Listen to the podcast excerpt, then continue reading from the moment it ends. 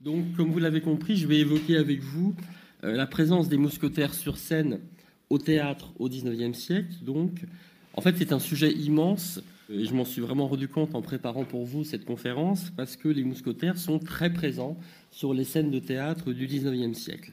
C'est un type de personnage qui plaît beaucoup au public et qui plaît encore. Il suffit de voir euh, le, fait que la salle est bien remplie et que je pense que vous irez tous voir l'exposition euh, qui ouvre dans quelques jours.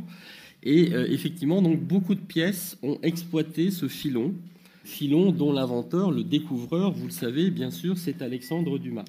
Là, je vous ai mis comme première image une euh, image d'Épinal, vous montrant un, mousquetaire euh, tel qu'effectivement on pouvait le voir sur les scènes de théâtre au XIXe siècle. Donc aujourd'hui, en fait, je ne vous présenterai que des exemples parce que je me suis rendu compte, comme je vous le disais à l'instant, que c'est presque un sujet de thèse de traiter des mousquetaires au théâtre au XIXe siècle. Et si je voulais euh, en traiter de façon exhaustive, puisqu'en effet, on peut vraiment dire qu'il y a un répertoire de théâtre mousquetaire, un répertoire qui appartient euh, donc au genre de KPDP, qu'on connaît avant tout pour le roman, mais il existe aussi du théâtre de KPDP euh, qui rentre dans la catégorie plus générale du théâtre historique, qu'appréciaient beaucoup les spectateurs du XIXe siècle, puisque bien sûr ces pièces se déroulent au XVIIe siècle, voire, vous le verrez, au XVIIIe. Et puis ça rentre aussi dans une autre catégorie de pièces très en, vogue au XIXe siècle, qui sont les pièces à grand spectacle, puisque qui dit mousquetaire dit combat, dit parfois même des chevaux sur scène, dit euh, des reconstitutions de la cour aussi, euh, sous celle de Louis XIII ou celle de Louis XIV. Donc en fait, beaucoup d'atouts pour monter un spectacle qui était capable de séduire un large public. Je le disais, et ça se comprend de soi-même sans même que je le rappelle, la vogue des mousquetaires sur scène, elle est lancée par Alexandre Dumas, qui lui-même va porter ses romans à la scène, et nous parlerons bien évidemment de ses adaptations des Trois Mousquetaires, enfin du cycle des Trois Mousquetaires par Dumas. Donc je vais vous parler euh, des trois pièces que Dumas a tirées du cycle des Mousquetaires. Mais comme c'est un petit peu le clou de la conférence, en tout cas c'est le moment attendu, la scène à faire, comme on dit, euh, j'en parlerai dans une deuxième partie, hein, donc un peu pour ménager mes effets, et je ferai d'abord une première partie en vous montrant donc euh, quelques exemples de ce répertoire mousquetaire dont je vous parlais à l'instant et qui est si florissant au XIXe siècle. Donc une première partie où on va voir comment un certain nombre d'auteurs se sont emparés de ce thème mousquetaire pour ensuite rendre à César ce qui est à César, parler dans une deuxième partie donc des adaptations euh, faites par Dumas lui-même de ses romans. Donc première partie, les mousquetaires sur les planches.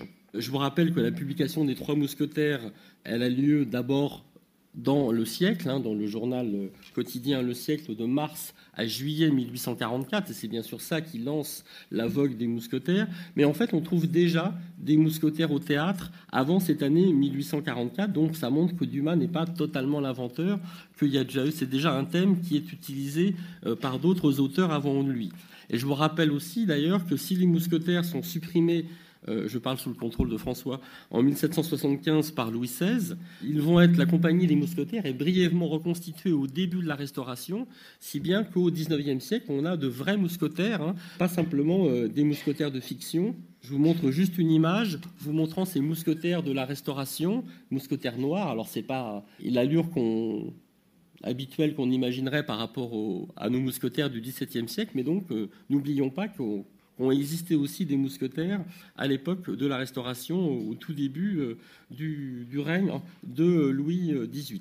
Si je vous montre cette image, c'est que c'est précisément euh, durant ces années à peu près que j'ai repéré la première pièce euh, qui met en scène les mousquetaires, première pièce qui a vraiment de l'importance.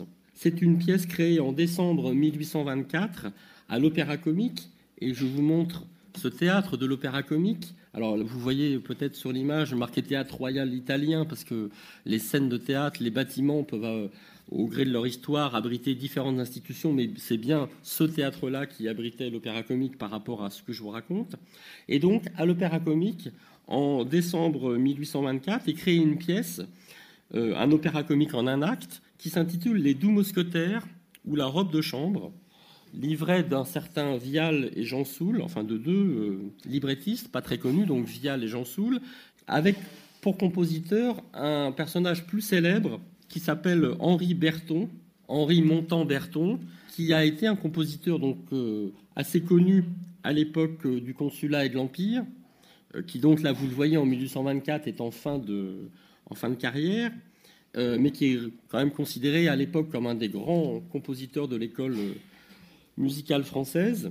Et euh, donc Berton, en 1824, euh, en s'associant donc avec Vial et Jean Soul, produit cette pièce, Les Deux Mousquetaires ou La Robe de Chambre, qui est en fait un lever de rideau, donc la petite pièce qu'on joue avant euh, la pièce importante, mais un lever de rideau qui va être très populaire puisque la pièce va être jouée 113 fois sous la Restauration, ce qui est beaucoup, donc jusqu'en 1830, et va même rester encore au répertoire de l'opéra comique jusqu'en 1834. Et si la pièce a autant de succès, c'est qu'elle est très appréciée par la musique de Berton, qui effectivement, d'après tout ce que j'ai pu en lire, était tout à fait réussie. Alors qu'est-ce que raconte cette histoire des deux mousquetaires? Donc je me dis que peut-être euh, euh, ça a donné l'idée à Dumas de, parler de trois mousquetaires, puisqu'il y avait ces deux mousquetaires qui étaient affichés régulièrement euh, à l'opéra comique. Ça raconte les mésaventures de deux mousquetaires, donc, euh, qui s'appellent Florville et Dercourt, qui sont si pauvres qu'ils n'ont qu'un seul uniforme pour tous les deux. Ça vous explique aussi le sous-titre de la pièce, donc, ou la robe de chambre, puisqu'en effet, Dercourt, l'un des deux, est obligé de signer son contrat de mariage en robe de chambre, puisque c'est son camarade qui a pris euh, l'uniforme pour sortir. Et euh, le fait de signer le contrat de mariage en robe de chambre, ça provoque la colère du beau-père, donc toutes ces intrigues, et donc toute l'histoire qui est assez mince repose sur cette histoire. Vous voyez une pièce assez banale, assez légère. Ça vous montre bien que euh, ces mousquetaires sont déjà présents sur les scènes théâtrales sous la Restauration, et donc, je le répète, avec une pièce qui a eu un certain succès. Beaucoup plus important, sur ce même théâtre de l'opéra comique, une vingtaine d'années plus tard, va être créée en février 1846 une œuvre qui est d'un compositeur dont je pense là vous connaissez peut-être le nom si vous n'avez pas euh, euh, forcément tous les jours l'occasion d'écouter sa musique parce qu'elle n'est plus beaucoup jouée. Ce compositeur, c'est Fromental Alevi, l'auteur de La Juive. Vous voyez d'ailleurs que sur cette caricature, on voit sous son encrier le rappel de sa principale œuvre, ce grand opéra La Juive qu'il avait écrit euh, en 1835 avec Scribe. Euh, bon, à Lévis, je vous ai montré une caricature parce qu'il était très laid, donc je me suis dit qu'une photo serait pas une, bonne façon de vous le montrer. Donc, sous, forme de caricature, sa laideur passe mieux. En l'occurrence, à Lévis nous intéresse euh, par rapport à notre sujet, puisqu'en 1846, en février 1846, il va faire jouer à l'Opéra Comique un ouvrage qui s'intitule Les Mousquetaires de la Reine, opéra comique en trois actes, livret de Saint-Georges, qui était un, librettiste assez connu et assez important, donc musique de Fromental à Lévy.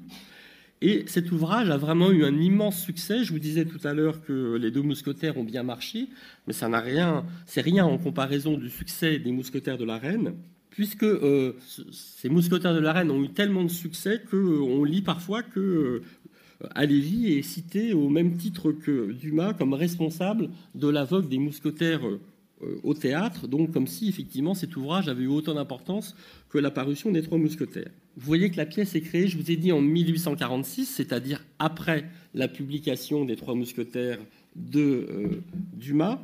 Euh, et bien évidemment, c'est pour exploiter le succès du roman qu'on a choisi ce titre pour la pièce, puisqu'en effet, au départ, cet opéra comique devait s'appeler Une nuit blanche, et puis il se trouve que le titre de la pièce, comme ça arrive parfois, a été pris par une autre pièce euh, des auteurs qui ont été plus rapides pour créer leur ouvrage, c'était un vaudeville. Et donc il a fallu changer le titre de la pièce, et du coup, Saint-Georges et euh, Alévi se sont dit que ça serait bien, en fait, de transformer le, héros en mousquetaire, alors qu'au départ il n'était pas mousquetaire. Et pour ça, donc, on n'a pas hésité à inventer cette compagnie des mousquetaires de la reine, qui, euh, je ne suis pas spécialiste de l'histoire des mousquetaires, mais qui a priori n'existe pas.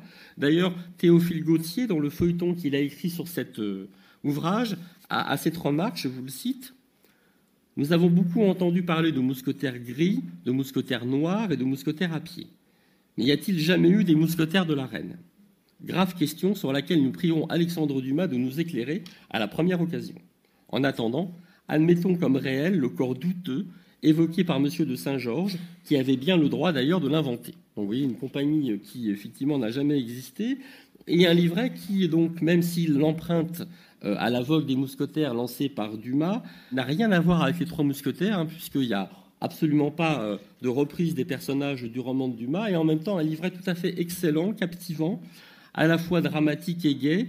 Par exemple, je vous montre une image c'est une gravure de presse que j'ai pu retrouver et qui vous montre une scène d'arrestation au milieu d'un bal masqué qui était véritablement une scène très pathétique et, très bien mise en musique par euh, Donc un livret excellent, je le répète. L'action se déroule à Poitiers, peu avant le siège de La Rochelle par Richelieu. Tout repose autour d'un quiproquo amoureux, autour de deux mousquetaires. Alors, le héros s'appelle, vous le voyez là avec son magnifique costume, Olivier d'Entragues. Et donc son ami s'appelle euh, le deuxième mousquetaire Hector de Biron. Vous voyez vraiment la, beauté de ses costumes et le, fait que l'opéra comique avait dépensé beaucoup d'argent pour cette production.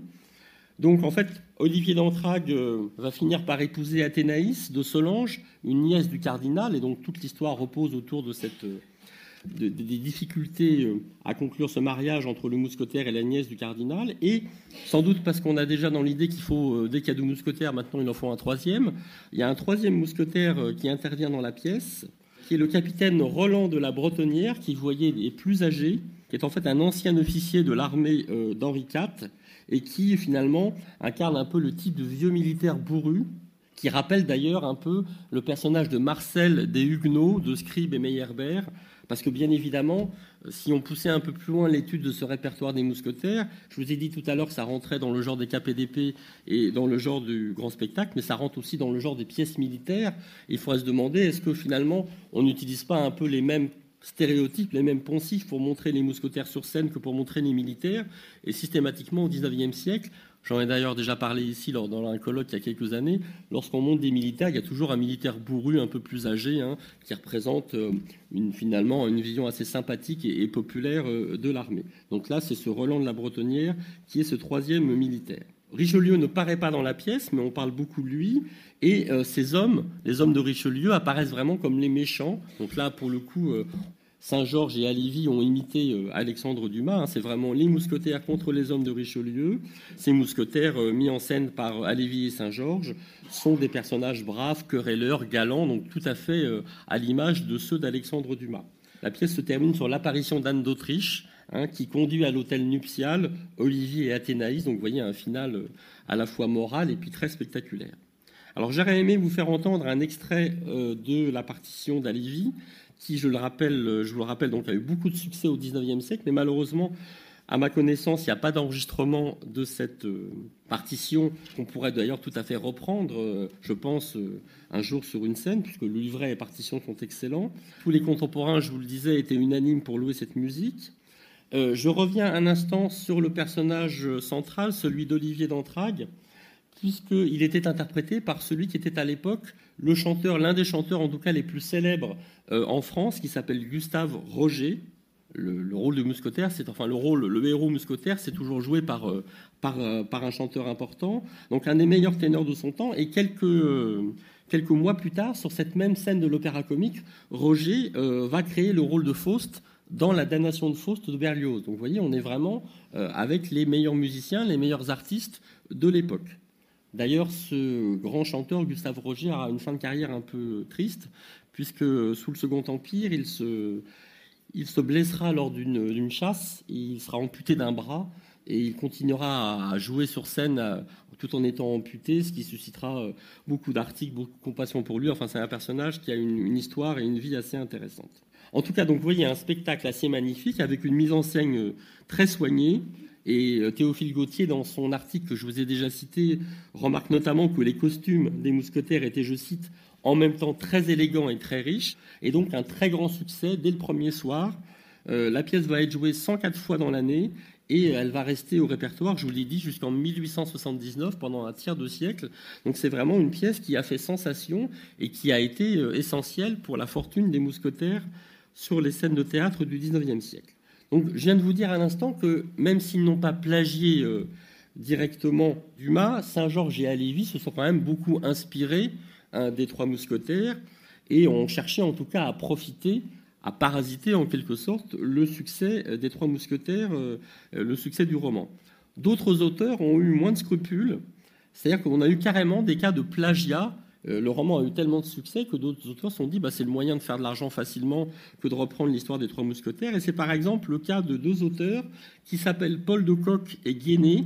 Paul de Kock, il est euh, encore un peu connu, Guéné beaucoup moins. Euh, en 1849, ils ont eu l'idée d'écrire une pièce. Là, je vous présente la couverture de la brochure de la pièce qui s'appelle La graine des mousquetaires. Comment comprendre ce titre?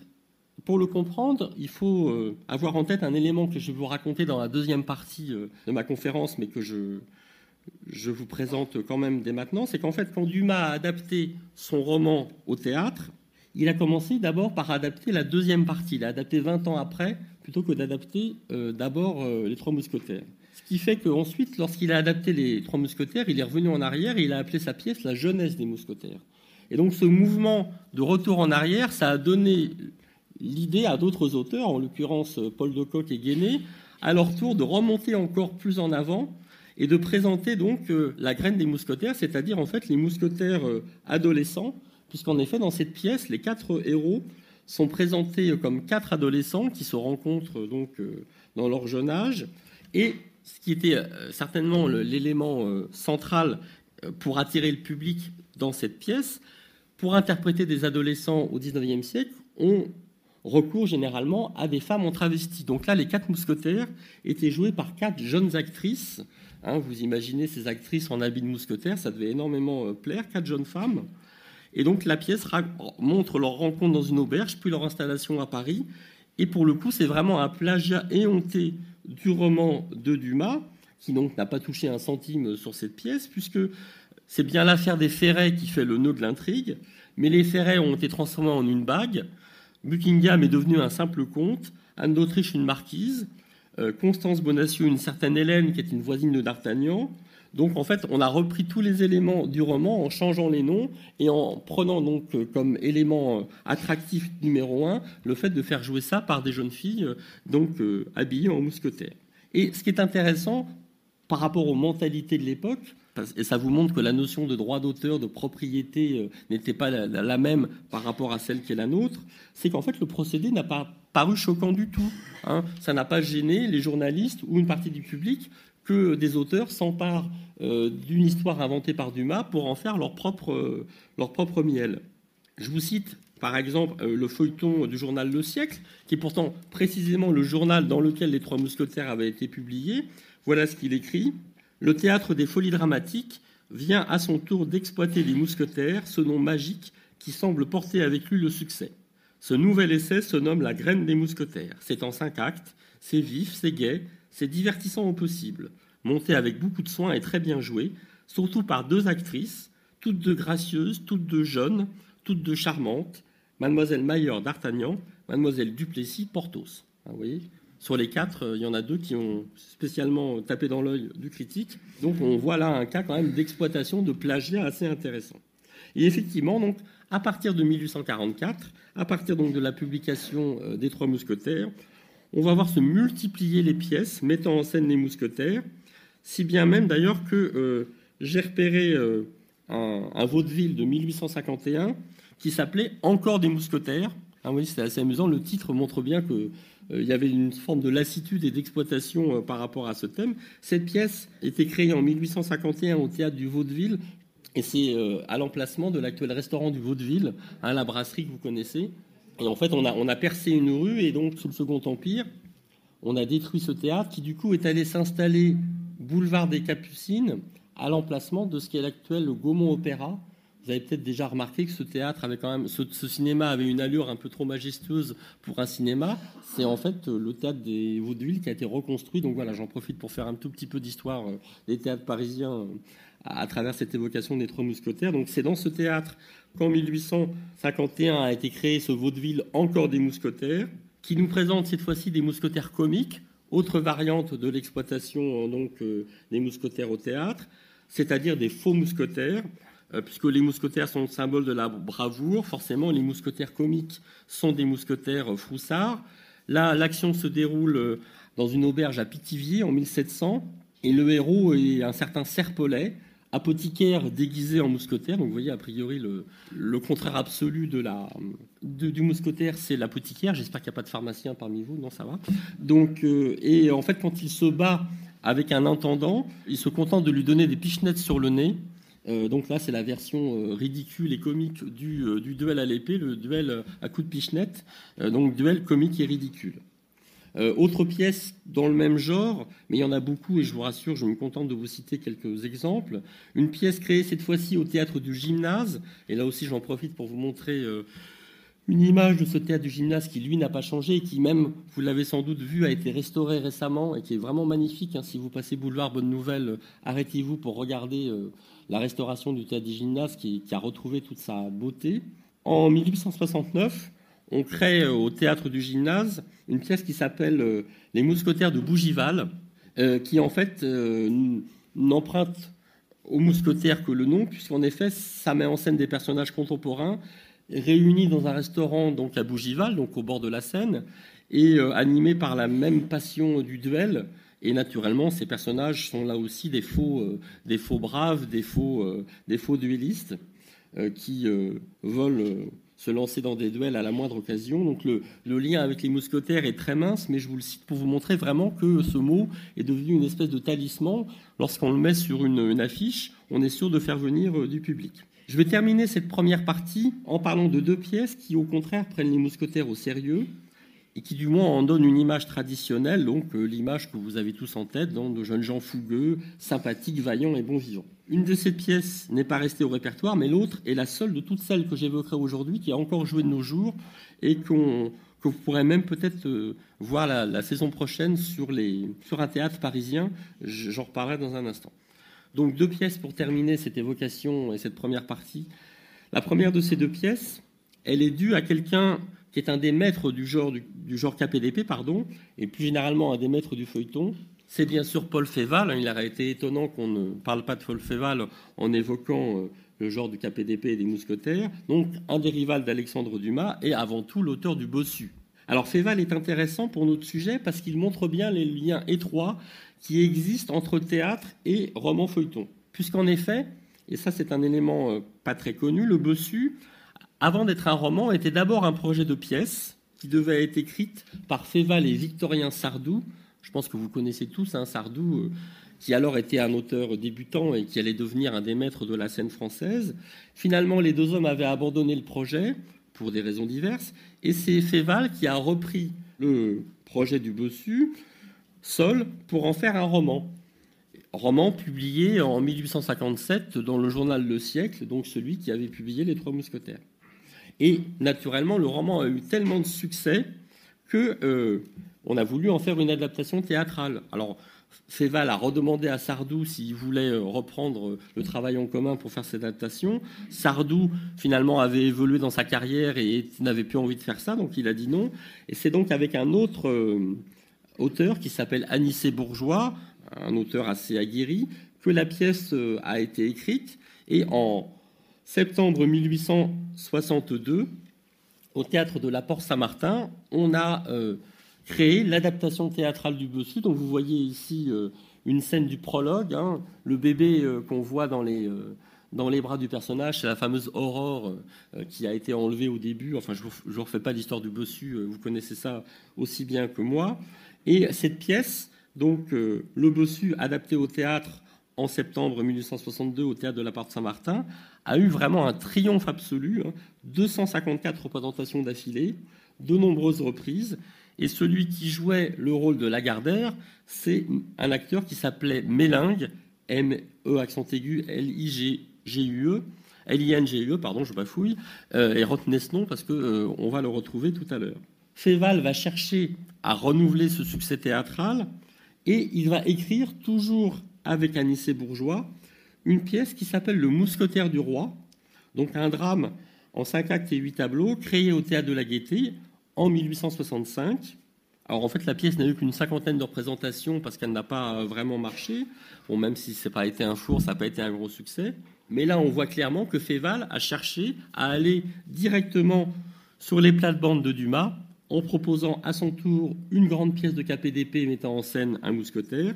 Pour vous compreniez un peu ce qu'est l'œuvre, je, vous lis un extrait euh, d'un critique paru euh, d'une critique parue dans Le Monde illustré. L'action se passe encore sous la Régence, comme pour le Bessu. Époque chevaleresque, propice aux enlèvements, aux coups d'épée, aux conspirations. Je sais bien, par exemple, que c'est toujours la même conspiration, le même enlèvement et les mêmes coups d'épée. Mais qu'importe. Il paraît que l'intérêt est toujours là. L'intérêt est également aux mousquetaires, ces invulnérables et ces joyeux grands dénoueurs d'aventure. Les auteurs du drame nouveau ont cherché à concilier ces deux intérêts. Ils y ont réussi. Leur mousquetaire de la Régence en vaut trois à lui seul. Il se nomme Gaston de Chavannes et il aime mademoiselle Gabrielle de Biossac. Il se bat pour elle et il est arrêté. On le déporte à Saint-Domingue et son amante se jette à l'eau. Il perd la raison et on le ramène en France. Il devient amoureux d'une autre femme et Gabrielle de Biossac ressuscite. Enfin, il se marie et il est heureux. Ce mousquetaire, rouge s'il vous plaît, est joué avec infiniment de noblesse par M. Berton. Les deux femmes dont il s'éprend, tour à tour, ne font qu'une seule personne, incarnée par Mlle Lia Félix, cette comédienne d'une distinction native. Euh, Lia Félix, entre parenthèses, était la sœur de Rachel, hein, la grande tragédienne. Euh, un autre journal, à propos de cette pièce, écrit Les mousquetaires font bien sur une affiche, ils portent bonheur. Dumas et Alévi leur ont fait cette réputation. Vous voyez qu'on retrouve l'Alévi des mousquetaires de la reine. Voilà pourquoi, sans doute, le théâtre de la Gaîté nous offre le mousquetaire du roi.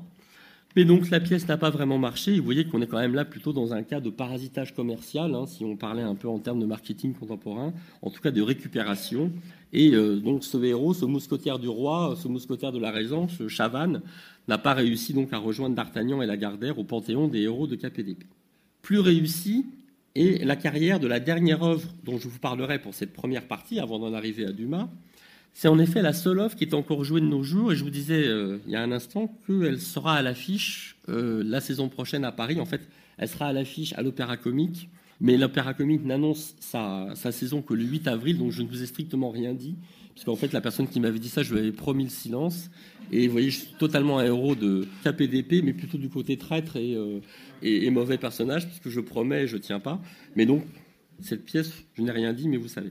Donc, cette pièce, en fait, c'est les mousquetaires au couvent, hein, que euh, certains d'entre vous ont, sans doute déjà vu. Opéra comique en trois actes, livret de Ferrier et Prével, musique de Louis Varnet.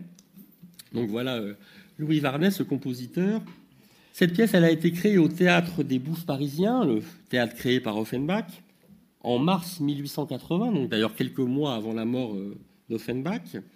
En fait, Varnet a écrit, enfin Varnet, plutôt les librettistes euh, Ferrier et Prével ont écrit cette pièce en copiant une autre pièce plus ancienne qui s'appelait L'habit ne fait pas le moine, qui avait été créée en 1835 au théâtre du Vaudeville et dont l'action se passait déjà sous Louis XIII, mais mettait en scène des carabiniers et donc, parce que les mousquetaires font vendre, on a transformé les carabiniers en mousquetaires, et donc on a refait une nouvelle version de la pièce, avec cette fois-ci euh, des mousquetaires en 1880. Donc on retrouve dans cette pièce euh, le trio déjà rencontré, puisque désormais les mousquetaires, ça va par trois. Donc deux mousquetaires qui s'appellent Gontran de Solange et Narcisse de Brissac. Le troisième, en fait, personnage, c'est pas vraiment un mousquetaire, mais c'est un personnage comique. C'est l'ancien précepteur de Brissac qui s'appelle l'abbé Briden, et donc, avec cet abbé Briden, on va retrouver ce rôle de vieux militaire, enfin, la vieux, euh, vieil abbé un peu bourru, qui, est un peu l'élément comique du trio.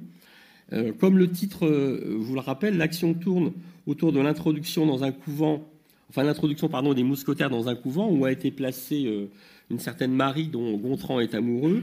Brissac va mettre le couvent sans dessus dessous. Tout se termine bien sûr par un mariage et de la meilleure façon. L'œuvre, pour tout vous dire, est assez banale, mais assez euh, bien faite, assez sympathique.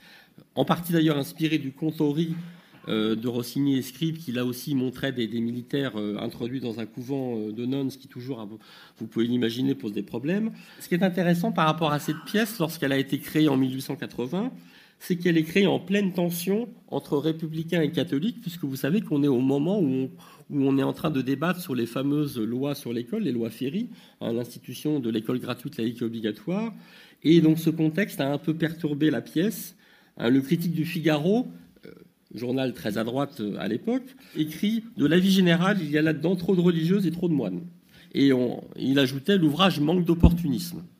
Euh, mais en fait, malgré le fait que l'ouvrage politiquement était un petit peu en porte-à-faux, euh, la qualité, l'entrain, la qualité de la musique, la gaieté de, l'œuvre fait que l'œuvre a finalement bien marché. Elle est régulièrement reprise. Jérôme Deschamps, le directeur de l'Opéra Comique, l'a montée à l'Opéra de Lausanne en décembre dernier. Et chose assez amusante à voir, c'est que les Mousquetaires au couvent ont eu tellement de succès que les trois auteurs ont décidé de récidiver, de refaire une pièce, de refaire une opérette autour des des mousquetaires. Et en fait, ils ont écrit en 1885 une œuvre alors qui est complètement tombée dans l'oubli, qui s'appelle Les Petits Mousquetaires, euh, qui est finalement la même, le même procédé que la graine des mousquetaires que je dont je vous parlais tout à l'heure, à savoir euh, plagier l'épisode des Ferrets et en faisant jouer. Alors cette fois-ci, il n'y a plus que D'Artagnan qui est joué par une, par une femme. D'Artagnan est joué par euh, une actrice qui s'appelait Marguerite Hugald et, qui avait été aussi la créatrice de Niklos dans les contes d'Hoffmann. Donc c'est quand même assez amusant d'imaginer que la même actrice a pu créer le rôle de Niklos, donc la muse dans les contes d'Hoffmann, et puis quelques années plus tard jouer D'Artagnan. Il se trouve que cette, euh, ces petits mousquetaires, donc complètement tombés dans l'oubli, à l'époque ont eu beaucoup de succès. Là, vous voyez une affiche d'une tournée, donc ça a été joué un peu partout en France. Et euh, donc, à mon avis, ça serait intéressant de remonter, bien sûr, à côté des mousquetaires au couvent, de remonter ces petits mousquetaires qui sont sans doute une œuvre intéressante. Alors, le temps file, donc j'en viens vite à ma deuxième partie, les mousquetaires de Dumas à la scène. Donc désormais, je vais vous parler de euh, l'adaptation à la scène de la trilogie romanesque des mousquetaires par Dumas lui-même puisque bien évidemment, euh, un roman feuilleton ayant du succès ne pouvait qu'être adapté euh, à la scène. Et comme Dumas, François Lagrange nous l'a rappelé tout à l'heure, était avant tout auteur dramatique, il ne voulait laisser, à personne le fait d'adapter euh, lui-même, d'adapter son roman. Et puis vous avez vu que les autres ne se gênaient pas pour le faire avant lui. Donc, je vous, je vous l'ai dit tout à l'heure, Les Trois Mousquetaires sont publiés en 1844, 20 ans après, en 1845. C'est après donc la publication de 20 ans après que le théâtre de l'ambigu comique a demandé à Dumas une adaptation théâtrale. Et en fait, pour coller à l'actualité, on a décidé d'adapter d'abord 20 ans après, donc d'adapter la partie du roman qui venait juste d'être publiée plutôt que de repartir depuis le début.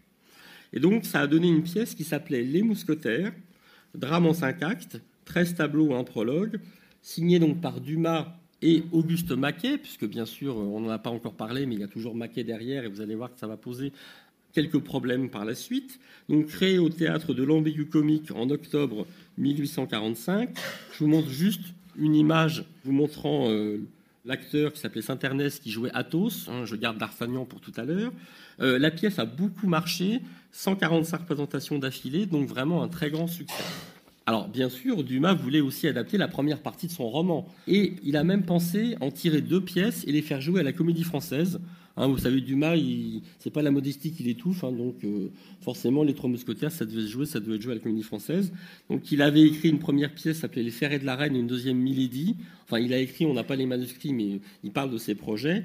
Et finalement, la Comédie Française, ça n'a pas marché. Et trois ans plus tard, c'est au Théâtre Historique, donc le théâtre qu'il avait créé en février 1849, qu'il va faire jouer donc l'adaptation des Trois Mousquetaires, qui cette fois-ci s'appelle La jeunesse des mousquetaires, puisqu'il fallait revenir en arrière. Euh, drame en 5 actes et 12 tableaux, avec prologue et épilogue, toujours signé Dumas et Maquet.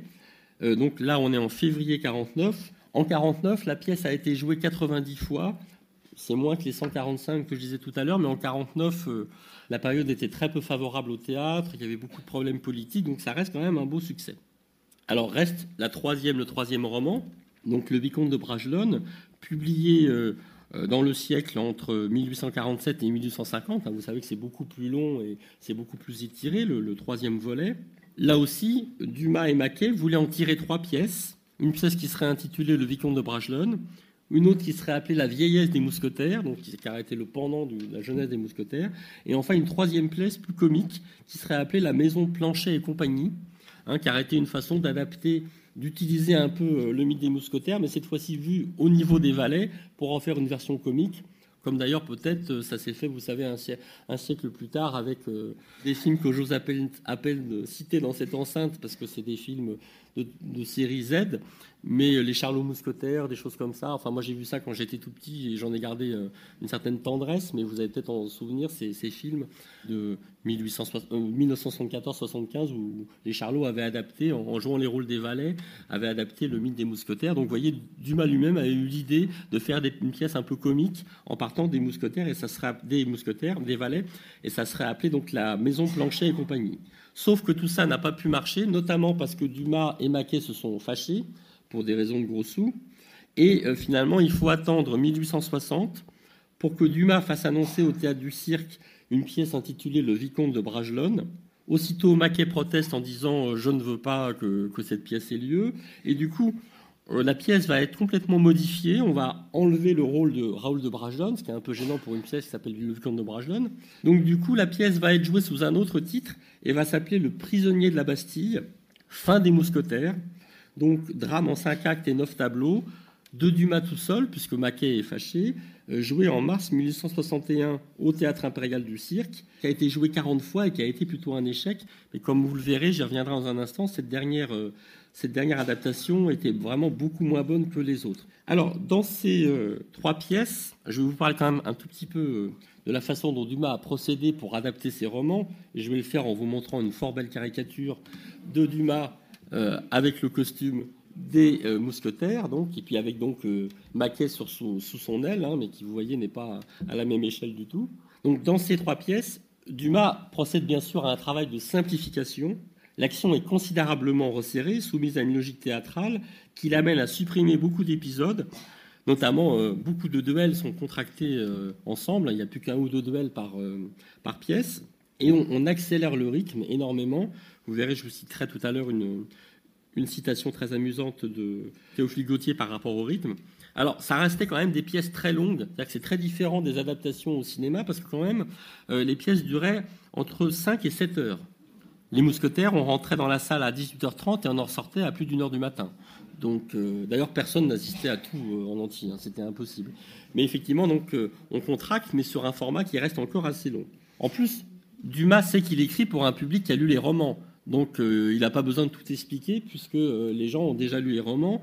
Et notamment, il n'a pas de suspense à ménager, ce qui fait que, euh, notamment donc, dans les deux premières pièces, il va mettre un prologue qui n'existe pas dans le roman, qui va livrer les clés de l'intrigue et qui notamment va mettre en scène les deux personnages principaux des pièces, à savoir les deux méchants, puisqu'en effet, dans ces pièces, les héros, beaucoup plus que les mousquetaires, c'est d'une part Milady et d'autre part Mordaunt, son fils, et euh, sont vraiment, je le répète, eux les héros de la pièce, parce qu'en fait, c'est eux qui correspondent à des types de mélodrames. Donc là, Dumas redevient auteur dramatique, et ce qui l'intéresse, c'est ce qui est le plus efficace. Donc ce sont les méchants de mélodrames, beaucoup plus que les héros qui sont mis en avant.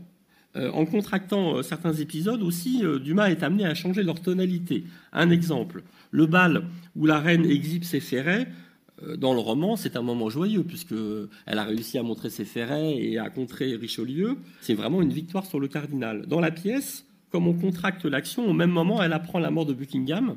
Et du coup, ça devient un moment euh, beaucoup plus tragique. Donc vraiment, les épisodes changent de nature euh, à cause de cet effet de contraction. Ce qu'on remarque aussi, c'est que l'histoire est complètement reléguée au second plan dans les pièces alors que vous le savez, et l'exposition et le catalogue euh, le mettent bien en valeur, il y a une vraie réflexion sur l'histoire euh, chez Dumas qui ne se retrouve plus du tout dans les pièces. En plus, autre élément euh, très intéressant à noter, c'est que cette trilogie romanesque, elle repose quand même, notamment dans la troisième partie, beaucoup sur la notion de temps qui passe. Et ça, c'est quelque chose que le théâtre ne peut pas montrer. Euh, a fortiori lorsqu'on a commencé par le milieu de l'histoire et qu'on est obligé de remonter en arrière. Donc euh, là, c'est un élément très important euh, de la construction des trois mousquetaires, enfin du cycle mousquetaires qui disparaît. Tout ça, non pas pour vous dire que les pièces sont mal faites, mais qu'elles sont au contraire très réussies, en tout cas les deux premières mais parce que Dumas est vraiment un dramaturge hors pair, mais c'est précisément parce que c'est un dramaturge qu'il a complètement modifié euh, les romans pour en faire de véritables drames. Et c'est vrai que si on avait l'occasion de revoir ses œuvres, il faudrait là pour le coup essayer d'oublier les romans, sinon on serait tout à fait déçu. Alors, je reviens rapidement quand même sur les trois œuvres. D'une part, pour vous euh, montrer la structure de la première œuvre, Les Mousquetaires, donc le drame en cinq actes euh, joué en 1845 et qui est donc l'adaptation de 20 ans après. Donc c'était juste pour que vous voyez un petit peu quels étaient les épisodes euh, retenus par euh, Dumas euh, dramaturge, notamment le clou, le moment le plus important de la pièce, c'est vraiment la toute fin, le douzième tableau dans l'acte 5, la pleine mer éclairée par la lune, puisqu'en effet dans ce tableau final, les mousquetaires s'enfuient d'un bateau dans une barque de nuit, et Mordaunt, donc le méchant, se jette à l'eau et feint de se noyer. Athos lui tend la main et naturellement, c'était une ruse de Mordaunt qui l'entraîne avec lui. Donc euh, Athos euh, tombe euh, avec Mordaunt, reste sous l'eau, et finalement, donc il y a un moment de stupeur. on attend de savoir lequel des deux va remonter, et c'est finalement le cadavre de Mordaunt qui revient, qui remonte à la surface poignardée, tandis qu'un rayon de lune montre Athos nageant vers la barque. Je vous montre une image c'est presque cette même scène, mais là, on est au moment où ils débarquent sur la, où, les mousquetaires vont aller sur la, sur la barque. Euh, en même temps, là, ce que je vous montre, c'est un frontispice de partition. Vous voyez en, bas le nom d'Amédée Artus, qui est le compositeur de la musique, parce que naturellement, toutes ces pièces avaient une musique euh, très importante, et ce tableau euh, était vraiment, de la vie des contemporains, très réussi. À noter aussi, et je reviens en arrière, que dans ces mousquetaires donc, de 1845, vous voyez que le huitième tableau euh, mettait en scène l'exécution de Charles Ier, hein, la fenêtre de Whitehall, l'échafaud s'appuie sur la fenêtre. Et en fait, Dumas a supprimé dès la deuxième représentation euh, ce tableau parce que le duc de Montpensier, le deuxième fils de Louis-Philippe, qui avait assisté à la première, avait été choqué par ce tableau. Et donc, par respect pour la famille Orléans dont il était très proche, Dumas a supprimé ce tableau. Euh, dans son compte-rendu de la pièce, Théophile Gautier a une remarque que je trouve extrêmement intéressante par rapport au succès de la pièce et du roman. Voilà ce qu'il écrit. Tout l'intérêt découle de l'amitié et du dévouement, noble passion qui mérite de remplir un drame. L'association de ces quatre braves garçons, unissant leurs pensées, leur cœur, leur courage et leur force pour le même but, a quelque chose de touchant. Ces quatre frères, non par la naissance mais par choix, forment une de ces familles comme on voudrait en posséder une. Là est le secret de la réussite du roman et de la réussite de la pièce l'homme sent vaguement que l'union décuplerait sa force. Mais les éléments de discorde sont si nombreux dans le monde où nous sommes que quatre amis ne peuvent s'associer que dans une fiction. Hein, en plus, dire ça le lendemain d'une journée électorale, c'est assez amusant.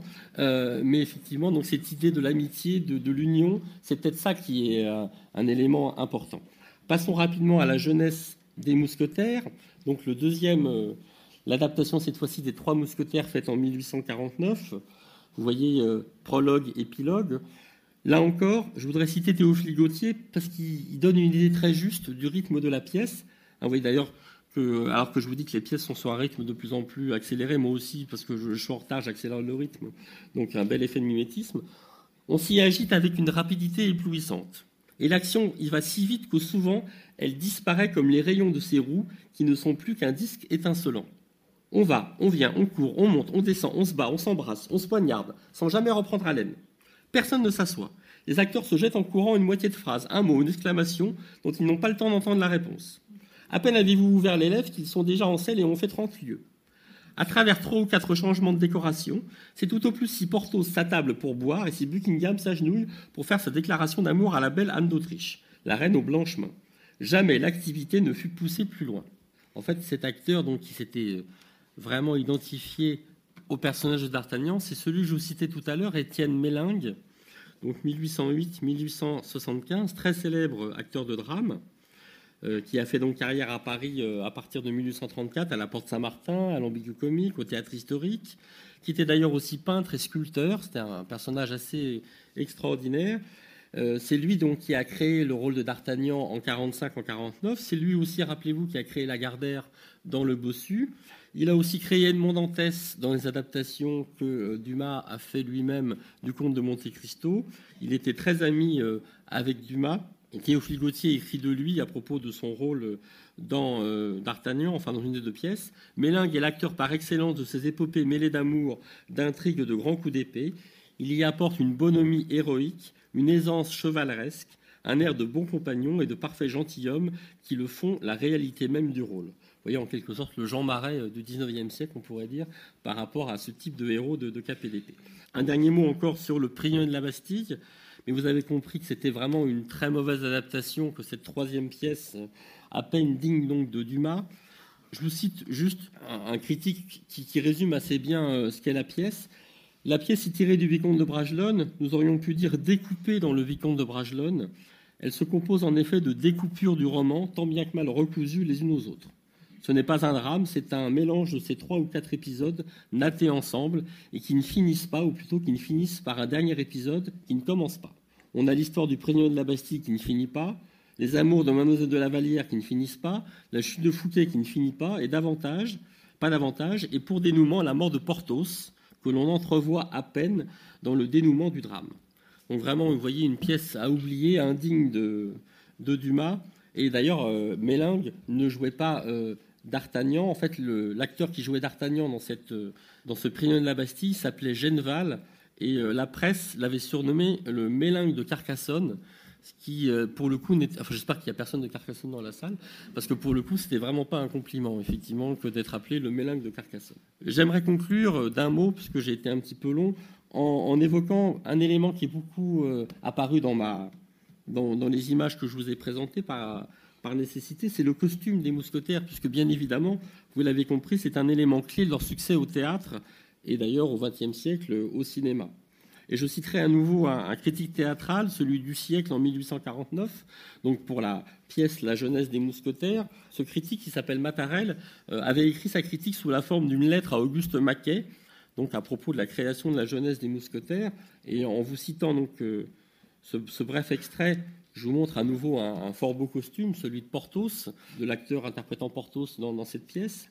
Vous n'avez pas idée, mon cher ami, de l'effet produit par ces beaux et éclatants uniformes des mousquetaires. Nous nous sentions dans nos loges tout petits, tout mesquins, tout étroits, tout étroits, nous autres bourgeois de 1849, enveloppés dans nos grotesques habits actuels, en face de ces beaux manteaux gris, brodés en or et de ces justes corps rouges. Alors je ne sais pas si nos habits de 2014 sont aussi grotesques que ceux des spectateurs de 1849, mais je crois que même s'ils sont améliorés depuis un siècle, ils ne peuvent pas lutter avec ceux des mousquetaires. Et on comprend aisément qu'ils aient tant plu aux spectateurs du XIXe siècle, tout comme ils continuent à nous fasciner. D'ailleurs, je crois que ce n'est pas prêt de finir et que les mousquetaires ont encore de beaux jours devant nous, au théâtre, bien sûr, mais aussi au cinéma, à la télévision, en bande dessinée, dans les jeux vidéo et sur toute une autre série de supports qu'on ne peut pas encore imaginer, mais où ils trouveront leur place, j'en suis certain. Je vous remercie.